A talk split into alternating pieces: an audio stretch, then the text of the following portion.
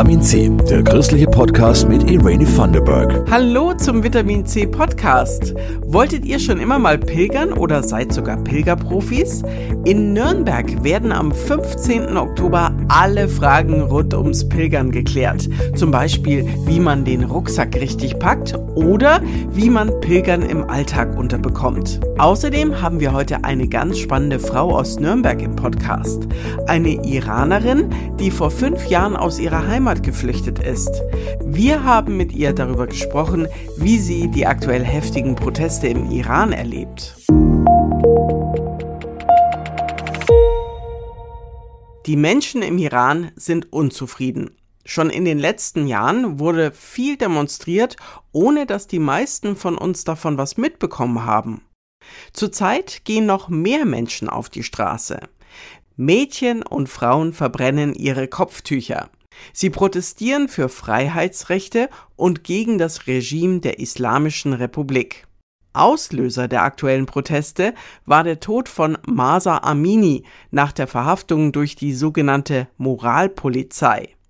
Jasmin Kluge hat mit einer Iranerin gesprochen, die vor fünf Jahren aus dem Iran geflüchtet ist und nun in Nürnberg lebt. Also ich als Frau durfte mich nicht mit meiner Ex-Mann scheiden lassen. Ich hatte gar kein Recht und ich hatte auch kein Sorgerecht. Konnte ich auch nicht meine Tochter behalten. Frauenrechte gibt es nicht im Iran. Deswegen flüchtet Sakar Kia aus ihrer Heimat. 2017 gemeinsam mit ihrer damals siebenjährigen Tochter. Ein Schlepper konnte ein Visum für Deutschland besorgen. Sakar wollte weg von der strenggläubigen Familie ihres Mannes, mit dem sie als 16-Jährige zwangsverheiratet wurde. In der Familie hat sie auch körperliche Gewalt erlebt und sie wollte weg. Ich zähle als halber Mensch, also wenn ich als Zeuge in der Gericht bin, dann muss zwei Frauen sagen und würde dann von der Richter akzeptiert und zum Beispiel ich bekomme halbe Erbe, weil einfach ich bin zweite Klasse Mensch in Iran als Frau. Sakar Kia ist mittlerweile 34 Jahre alt. Schon als Mädchen, aufgewachsen in der Nähe von Teheran, versteht sie nicht, warum für sie andere Gesetze gelten als für Jungs. Es fällt ihr schwer, die religiösen Vorschriften wie das Fasten oder fünfmal am Tag beten einzuhalten. Sie hat deswegen ein schlechtes Gewissen und sie wird bestraft, zum Beispiel wenn ihr Kopftuch nicht richtig sitzt. Einmal haben meine Haare aus dem Kopftuch vorne etwas rausgeguckt und meine Tante hat mich bestraft, indem sie mir eine Woche verboten hat, in die Schule zu gehen.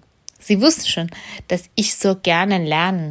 In der Öffentlichkeit versucht Sakar Begegnungen mit der Moralpolizei zu vermeiden. Die kontrolliert die Kleidungsvorschriften, die für Frauen gelten. Körper und Haare müssen bedeckt sein. Einmal wurde ihre Schwester verhaftet, zum Glück aber wieder freigelassen. Eine Situation, die ihr nicht mehr aus dem Kopf geht. Jetzt erlebt Sagar die aktuell heftigen Proteste im Iran aus der Ferne mit. Viele Menschen werden verletzt und auch immer wieder Menschen getötet. Sie schläft schlecht. Sie verfolgt in den sozialen Medien, was iranische Journalistinnen posten.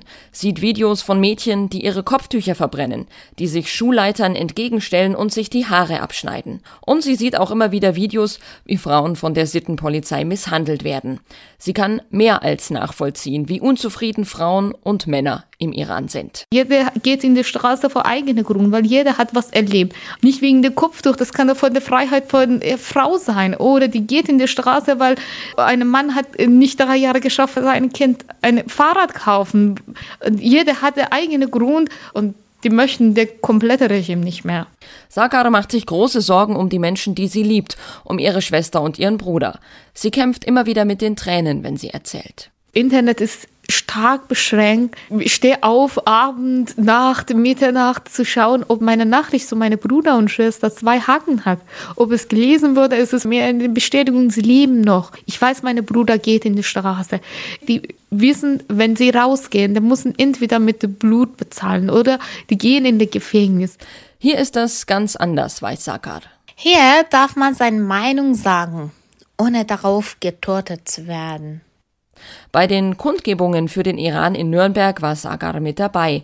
Sie findet, die Berichterstattung über die Lage im Iran müsste noch viel größer sein. Ich finde, das muss auch gesehen werden, wie dann der Ukraine-Krieg ist, weil es ist jetzt genauso, dann jetzt ist ein Krieg in Iran, aber Regime gegen die Menschen, die unbewaffnet sind und das ist den Menschen in Iran, die nur von ihren Basisrechten kämpfen Ob sie sich vorstellen kann, irgendwann mal wieder in den Iran zu gehen, frage ich sie noch. Ich habe schon dann auch gedacht, dass ich nicht mehr vermisse, weil ich keine Verbindung habe. Aber wenn ich gerade dann sehe von den Protesten von Iran, mein Herz ist da.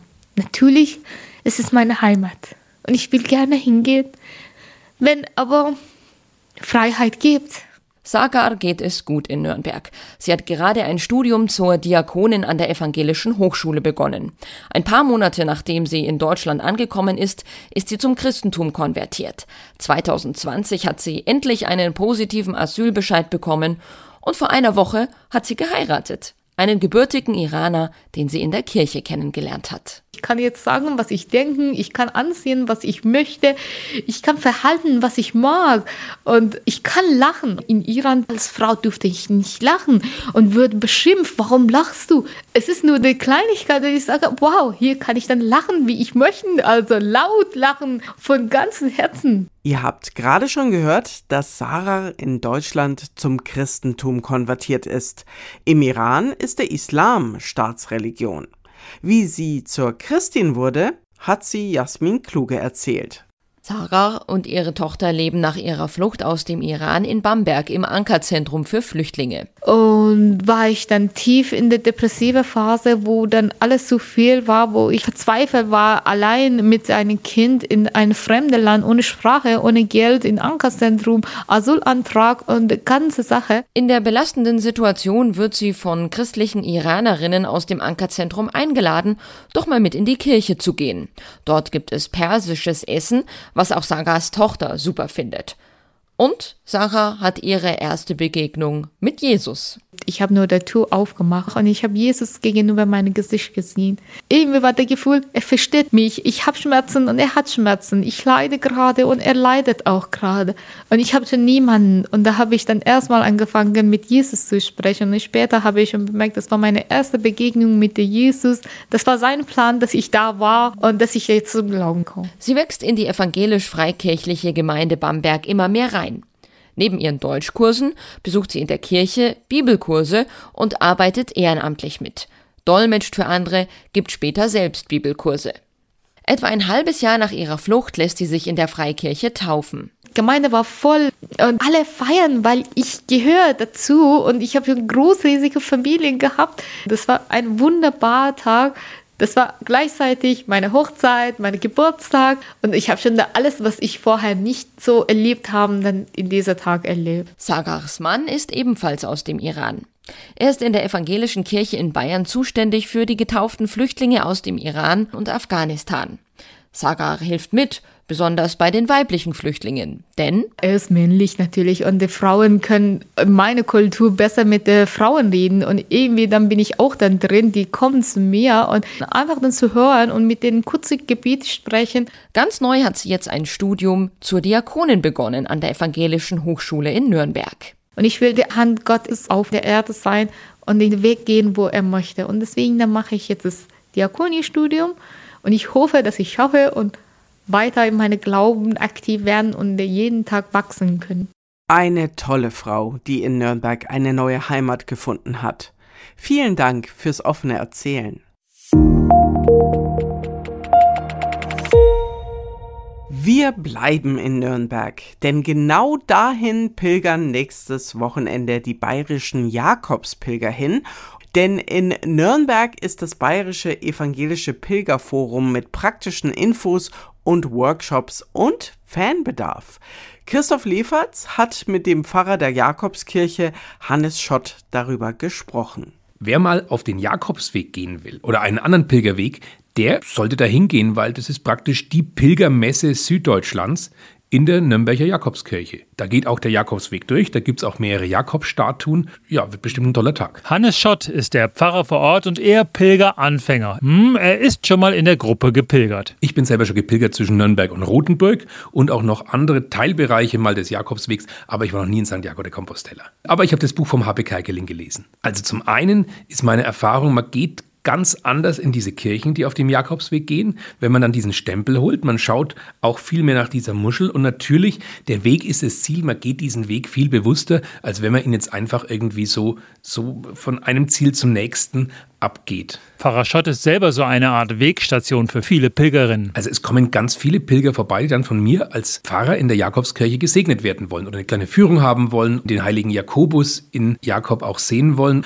Und es sind ganz unterschiedliche Typen. Junge Menschen, die voller Elan sind und es auch ein bisschen sportlich sehen. Das sind Menschen mittleren Alters, die vielleicht gerade irgendeine Lebenskrise haben und sagen, ich nehme jetzt mal eine Auszeit und schaue, was dieser Weg für mich macht. Oder es sind Leute dann im Rentenalter, die sagen, jetzt habe ich Zeit, mir mal diesen Lebenstraum zu erfüllen. Damit der Traum klappt, kann man das Pilgerforum besuchen. Nach einem Gottesdienst zu den Höhen und Tiefen des Pilgerns gibt es mittags 30 Infostände und 10 Workshops, etwa zum Mikroabenteuer Pilgern in der Hängematte oder Pilgern auf dem Olafsweg in Norwegen, Pilgern mit Trauernden, Pilger-Apps, Pilgerleiterausbildung. Ganz einfache Workshops, wie packe ich meinen Rucksack oder worauf muss ich achten, wenn ich im Winter pilger oder eben Workshops, die vielleicht auch spirituellere Themen haben.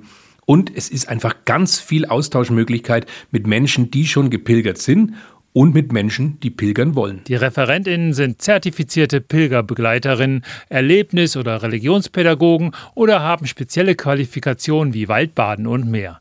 Am Ende gibt es den Pilgerschlusssegen in der Jakobskirche und vielleicht noch einen kleinen Abstecher zum Pilgershop mit den Fan-Devotionalien. Natürlich kann man auch die berühmten Pilgerpässe dort kaufen, in die man dann die Stempel reinmachen kann oder auch noch kleine Engel und sonstige Sachen zum Jakobsweg. Es gibt auch eine Bibliothek zu Jakobsbüchern für alle, die da pilgern wollen. Das Pilgerforum in der Nürnberger Jakobskirche ist am 15. Oktober von 11 bis 16 Uhr kostenlos und ohne Voranmeldung. Am 14. Oktober ist schon eine Pilgerbuchvorstellung von Traugott Rosa um 19 Uhr.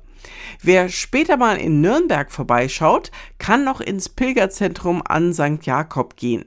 Dort kann man sich Mittwoch und Freitagnachmittags beraten lassen. So, ihr Lieben, wenn ihr möchtet, dass andere was übers Pilgerforum mitkriegen oder dass Menschen über die Situation im Iran von einer Iranerin erfahren, dann empfiehlt diese Folge Vitamin C weiter in den sozialen Medien, in eurem WhatsApp-Status oder erzählt es einfach ganz analog weiter. Ich bin Irene Vanderberg und die nächste Folge gibt's am Sonntag. Bis dahin, macht's gut! Das war Vitamin C, der christliche Podcast. Für Fragen oder Anmerkungen schreibt uns an pod-vitaminc.epv.de. Vitamin C, jeden Sonntag neu.